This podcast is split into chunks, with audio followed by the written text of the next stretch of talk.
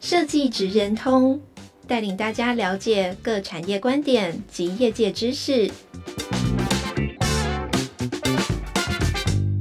以设计的角度切入，让大家理解各产业中设计职人的成功关键或必备技能，快速掌握产业与设计脉动。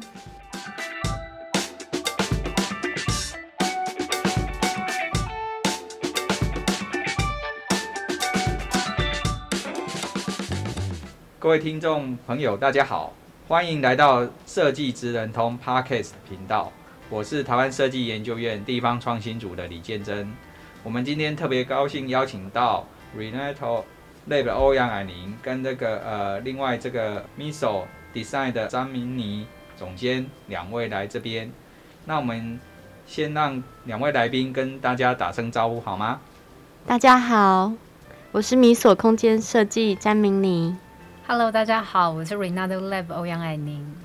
接下来我们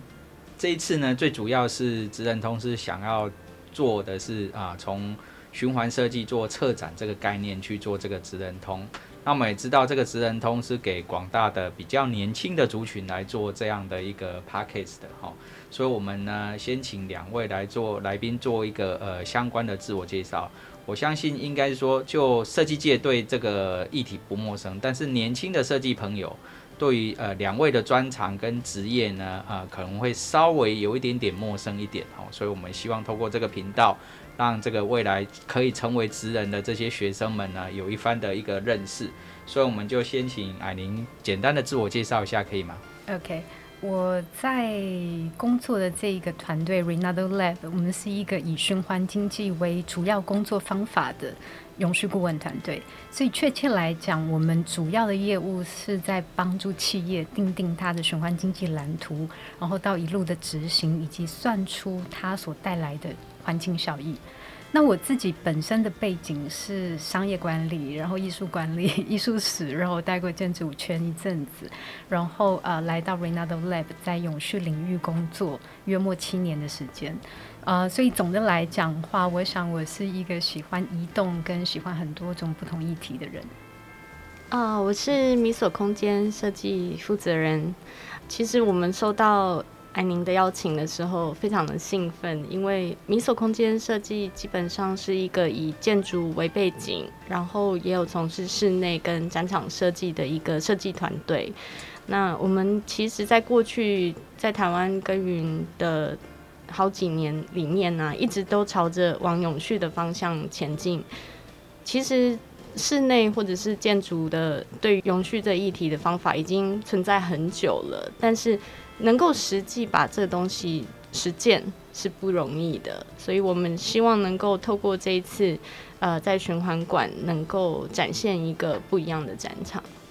好，谢谢两位。那相信各位听到这两位的介绍，你应该会感觉他们蛮跨域的，而且有自己的核心理念哈。其实设计其实是蛮多元的，然后而且设计一定要跨到很多不同领域设计。理论上应该不会只是在画画图而已，好，因为你会从他们的经历里面，你们有听到说，呃，更要多学习很多不一样的一个跨域产业知识。那我们也这次邀请他来，就是从呃切入循环永续这个概念，这个是应该不只是呃所谓二零三零的减碳的问题，其实是呃我们的环境永续的呃美好生活的一个很大的一个议题，哈。那我们这次的展览有从这个方面去做，那我们想透过两位哈，可以跟我们分享一下哦，就是呃设计本身对于这个核心理念怎么去结合去传递，然后如果透过展展览来传递这样的概念哦，那呃这样要传递这样的概念，你们想要做什么样的呃，应该说设计转译、设计教育的层次的讯息传递，然后呃。现阶段跟未来的目标愿景会会有可能是什么？因为透过这个展览，呃，想要了解一下。那我的问题蛮蛮多的哦，那也希望呃做比较完整的呃回复跟呃问答哈。那我们是不是先请那个迷你这边可以先由你来回呃回答吗？好啊，其实台湾设计展这一次。高雄能够有一个非常非常丰富的体验呢、呃，看起来它是一个很完整，不会是只是走马看花的一个展览形态，而是所有的策展团队都会在展览的时候，希望大家在进去看展跟出来的那一刹那，有一点点感觉不一样。那我自己其实。我自己本身是高雄出生的，所以我小时候在高雄住过了一阵子，在感觉过去的这几年转变非常非常大，所有的东西都可以从一个可能不很不被看好的状态下，经经过一番努力，然后变成一个非常正面，可以往前面前进的一个状态。那我们也希望透过这次的展览，能够把这样子。转变的感觉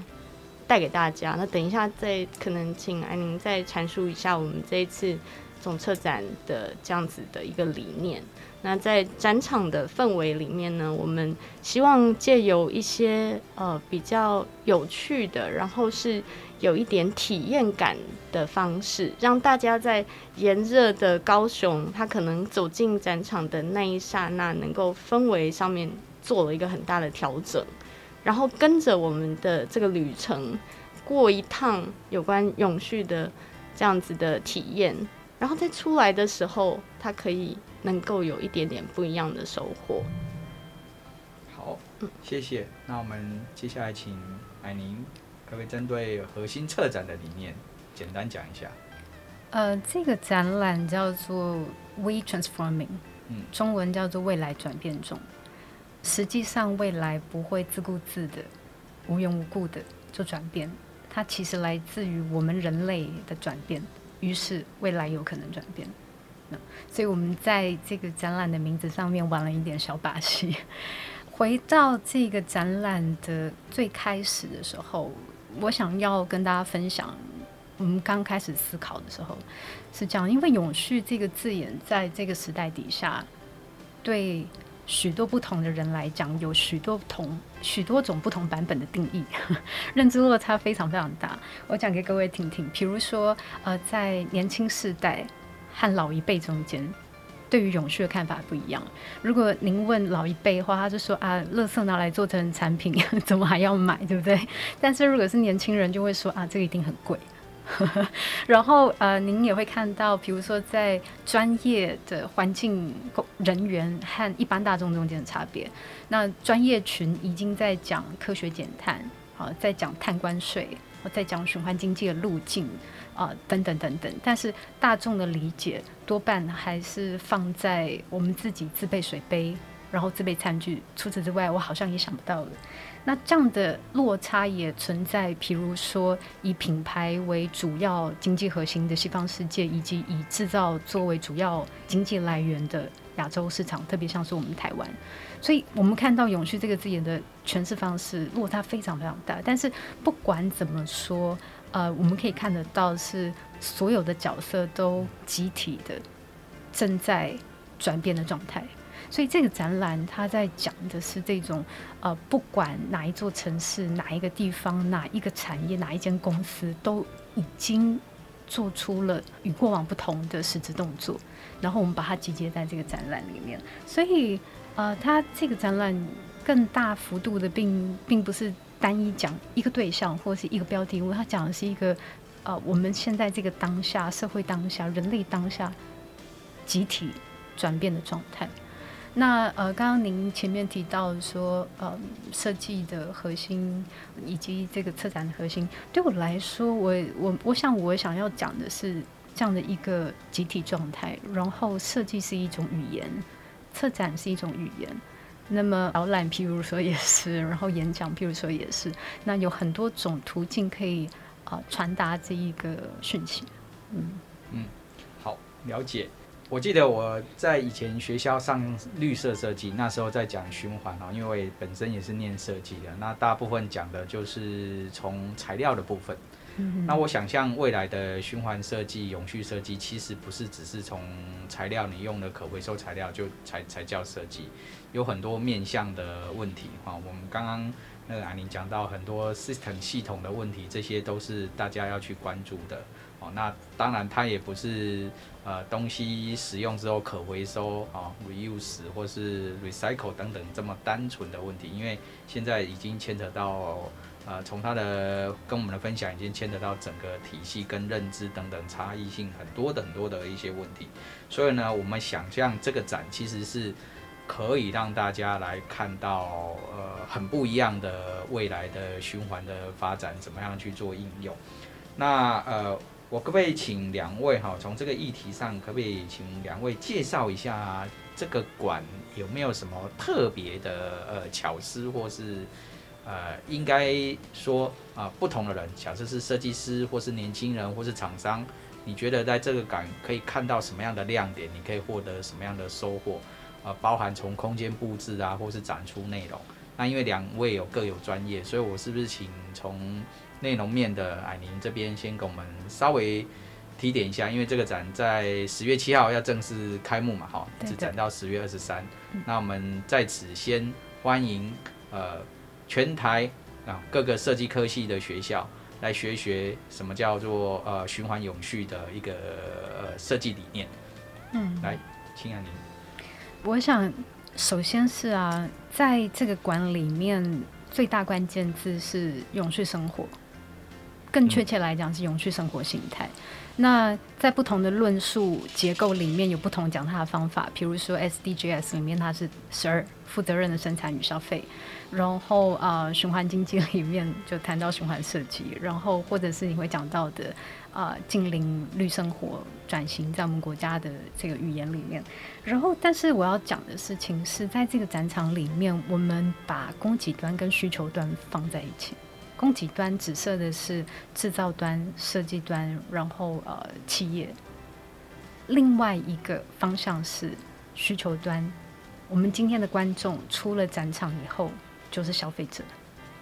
在这个展场里面给的讯息里面，一边是给供给端是呃运作的模式的建议，另外一个方面也是给大众的运作。方面的模式，我想以前我们都从单一 对象来沟通，但事实上它是一个通力合作才会有的结果。所以呃，在这个展览里面，我们尝试去扮演这个桥梁的角色，把这个沟通的场域做起来。那呃，希望可以带来相互的激发。那这是第一点。那另外一个呢？呃，我想刚您提到设计呃系所的学生或者是从业人员。在呃循环设计、循环经济里面，可能可以参考的东西。呃，首先第一件事情是，这个展场本身不仅仅是一个倡议的场域，它也是实践的场域。比如说，我们在展场里面啊、呃，使用了四个跟循环相关的元素，呃，再生塑木，它是呃印刷电路板，就是电子废弃物的材料，然后变成的树木，在我们的展场里面做了一个树木小岛。然后我们有海废、海洋废弃物做成的布料，在展场里面扮演了一个相当关键的角色，去制造出这个展场里面海洋的氛围。然后我们还有这个展架，它是模组化的，而且它是租赁的，也就是说展场结束以后，我们会把这个展架归还给这个厂商。然后所以它不是一次性的，它也不是木作啊。然后我们在展场里面使用的灯光，那个灯具的本身也是模组化设计的。以前那个灯具是拆不开的哦，所以坏了之后它就整组坏掉了。但是我们现在使用这个灯具，它是模组化设计以后的，所以它可以维修等等。那它也是以租赁的形态呃给到我们，所以我们其实已经尝试用这个展览去和市场上跟循环相关的服务提供者做连接。把它真正的变成循环经济，有经济的层面，我想这个是我们在实践这个这个过程啊、呃、非常重要的一环。然后它不不是单纯设计哦，它是循环经济。嗯，所以这个是我们在这个展览里面很很努力尝试的事情。嗯，另外我可能再补充的就是，其实。呃，永续这个字以前有很多的分身啊，它以前叫做绿绿色设计 （Green Design），然后它 in evolve 就变 sustainable design。然后现在的另外一个新的名词是 circular design，就是循环设计。循环设计之所以跟之前讲的永续设计不一样，是因为啊、呃，它可能不仅仅是材料的来源，而是材料的去处都要一次想好。所以以以像这一次刚刚艾宁提到说，我们所使用的展架啊，用租赁的方式，暂时性的在这个地方出现，然后在展览结束的时候，每一根每一条都是能够再回到一个集散地，那下一场就有其他的被使用的可能。而且因为它是模组化，它就比较灵活，能够不同的应用形态。那这个在很多的展场的设计来讲，我觉得比较困难，因为很多展览的时候，它为了这个地方做了一个展桌，然后之后没有办法了，它可能就必须要被丢弃。所以在这个部分，我们其实尽了很大的努力啦。那当然，刚刚还有讲到说再生塑木啊，海废。海废布料啊，还有灯光租赁等等啊，就是在我们经过这一整个旅程之后，我们发现有很多的公司并不只是设计单位，而是正是真正在呃量产，比如说灯具的厂商，它的设计单位也在思考同样的议题。嗯，就是说。这一条路其实我们走的并不孤单呢。我 We're not alone 之外呢，其实如果我们想要走得远，我们应该要一起走。那这样子这一趟旅程可以变得很值得。这是我在这一次做不仅是展场的设计，跟这整趟这样制作层面看到，我发现说非常的非常多的公司，他也在思考的同样的一件事。然后在这里的八个展。展区，我们会帮他们的连贯性给展现出来。就是说，刚刚艾宁讲的很好，我觉得不是只是使用者或者是制造端是一起一起的时候，这件事情才能够被发生。我就可以补充刚刚 Mini 讲的，他那真的很好玩，因为我们有一次在开展场制作会议的时候，就是嗯那个做展架的。这个公司、这个团队和那个做灯具的团队，因为他们都高度的使用模组化这个概念，重新设计他们的产品，嗯、一见如故，一拍即合。因为，因为他们对那个产品的本身的掌握程度已经很高了，然后要去把它模组化磨到一定程度，使使用效率、维修效率提到足够高，那真的很需要一定的制造基底才有办法做得到。然后我现场就看着他们一见如故，非常非常有趣。所以这个展览制作过程里面，我们也呃交到一群好朋友，因为大家其实有蛮相似的想法。嗯嗯，各位听众哈，你看这个大家现在都在说呃设计可以做策展，其实，在做策展里面，你会发现说，从两位的分享里面，其实有很多事情要注意。那我们自己在念设计科系都知道，有新一代的设计展。虽然这两年因为疫情稍微停办，但是实体的展览是，其实我想有经历过或是即将经历的人都知道，很多展览废弃物。好，哦，那结果我们自己想要为了那个展呈现自己，然后又做了很多废弃物。我相信目前在展览上面。可以让这种他们提到的这种结构化、永续化或是回收，目前看起来是个趋势，但是还没有真正有一个，也不能说普及化了，好，还没有真正深入到到每一个展览。那光这些我们所耗费的，我们假设我们自己是设计策展的，我们所耗费的一些材料就有多少？往往我们都没有去想到。我们只想到说展览期间有多少人来看，但是展览后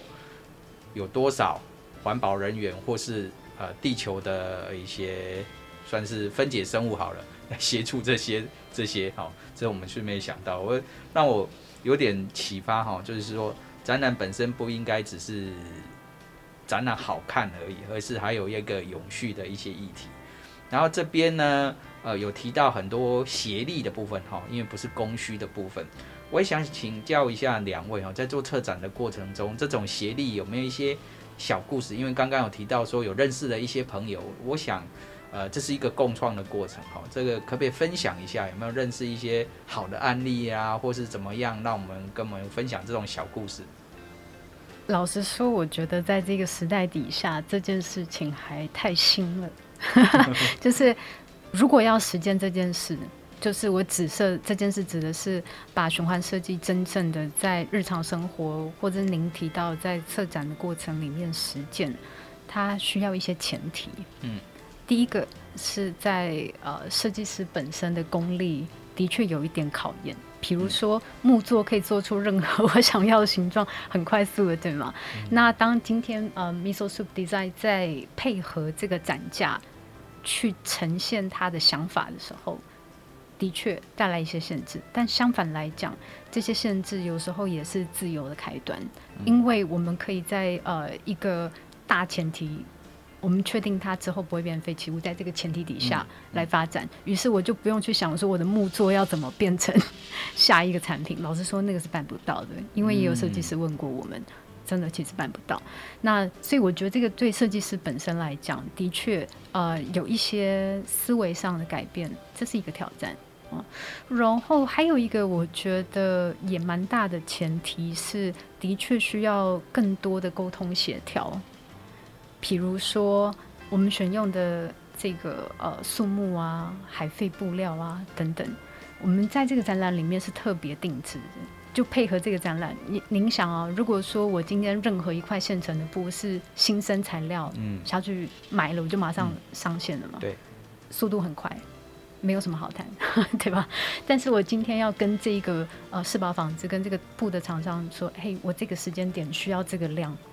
他就要特地安排给我们，嗯，那的确这个沟通协调不是很容易。那也一样啊，我们现在要用这个模组化的灯具，或是这个模组化的展架，就要在特定的时间里面跳到调到特定的量，才能帮助我们完成这个展览。那像这样的协调心力，在展览真能呈现出来吗？或者说视觉上的？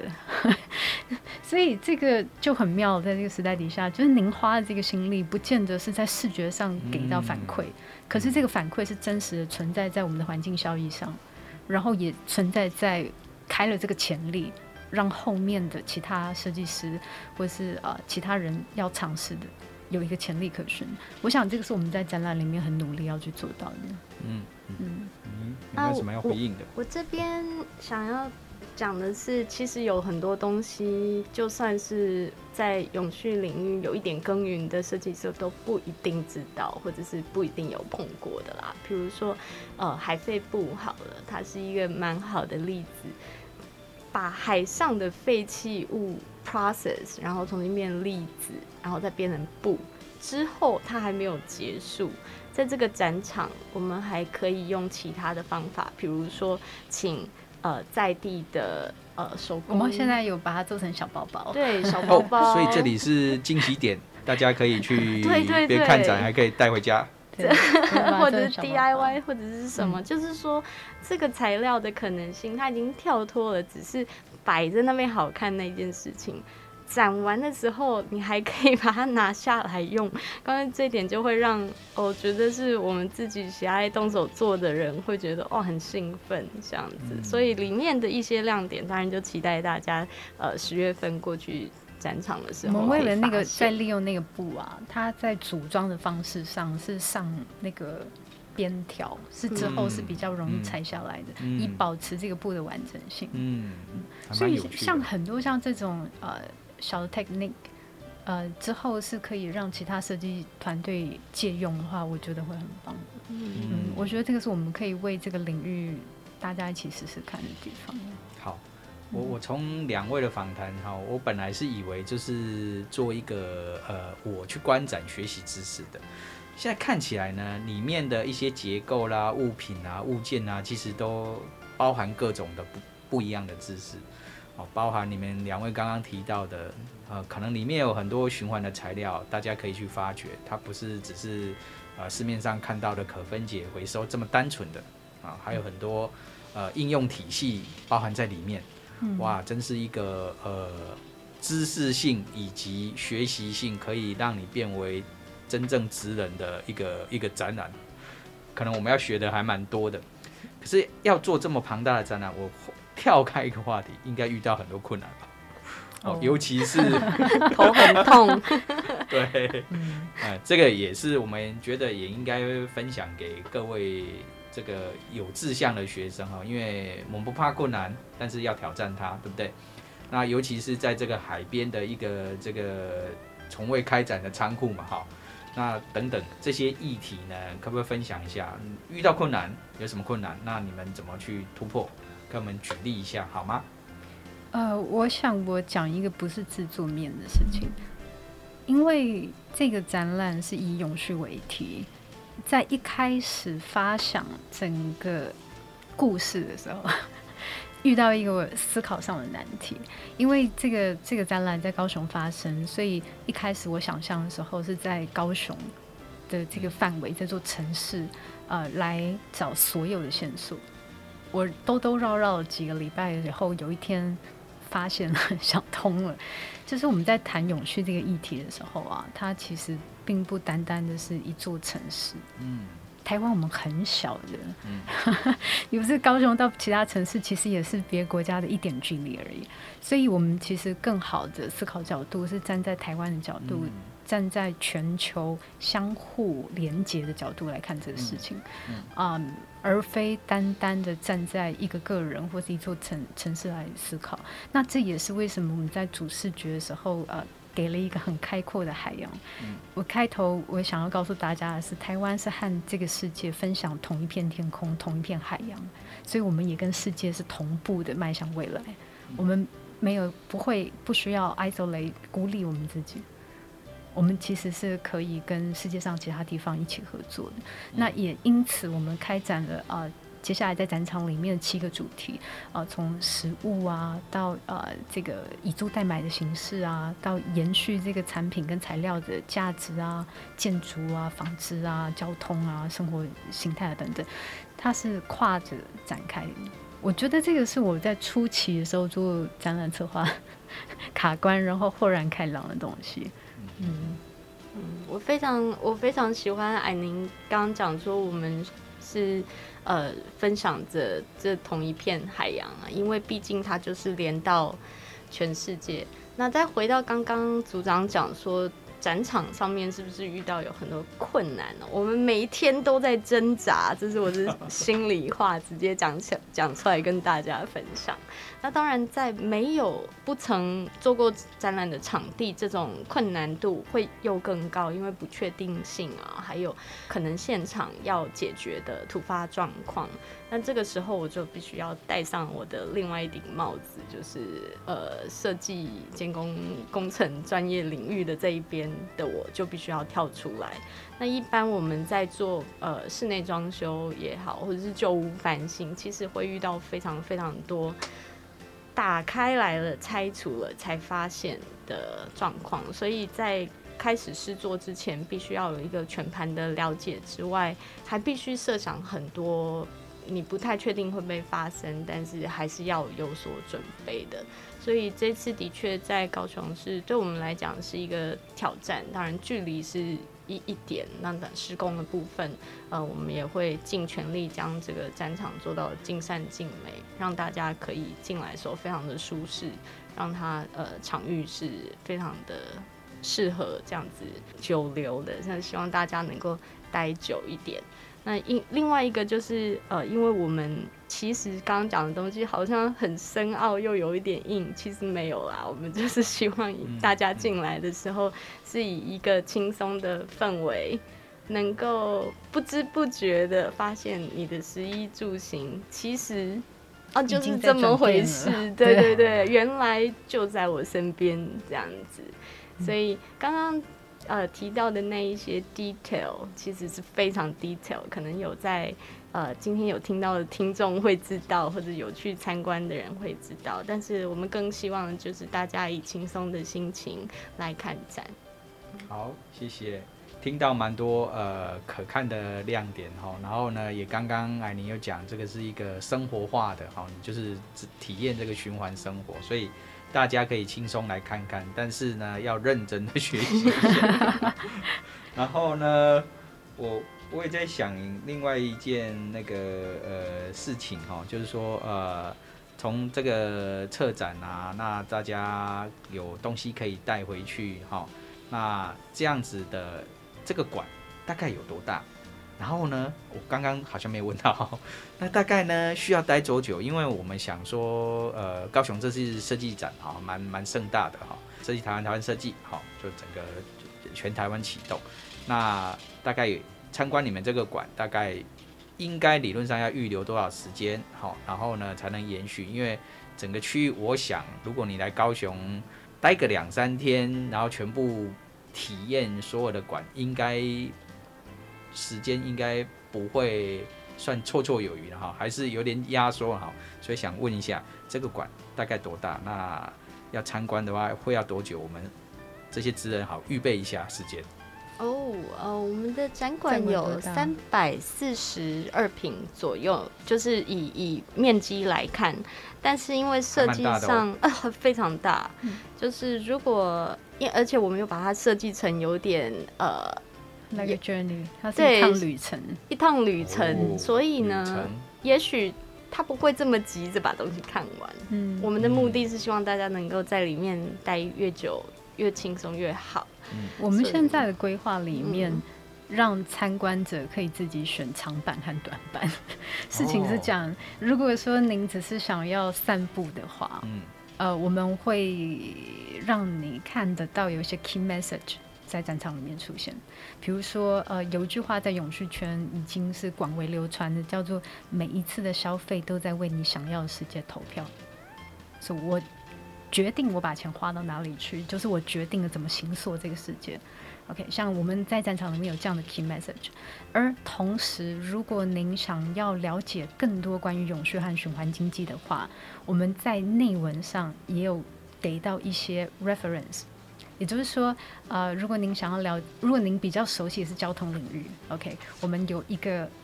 板子上面稍微跟您提到，在我们台湾的二零五零的净零碳排的这个发展路径里面，跟交通有关的是哪些东西？好，纺织哪一些是在我们的这个我国的这个发展策略里面，呃，会提到的东西？那以及加上实物案例，我想如果您来到这个展场。在任何一个领域里面得到一点线索跟启发，就是哎，我知道这个，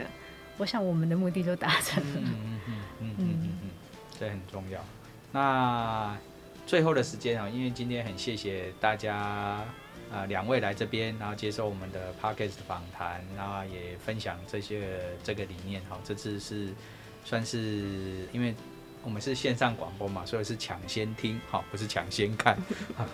那会在展前把这个这一集播出去，让大家抢先去知道哈。那最后有没有两位有没有什么要期许这些呃未来成为职人的这些学生哦，应该要怎么样的态度，或是应该拥有什么样的技能或等等，whatever 都可以，请给我们一些鼓励跟指教。我觉得指教我是说不上，但是我我想我想呃，如果是对永续、对循环经济、对循环设计。整个大方向，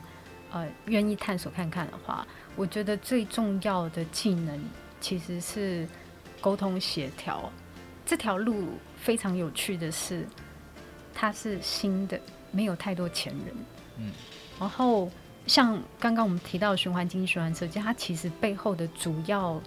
呃怎么讲知识吧，落在环境工程领域。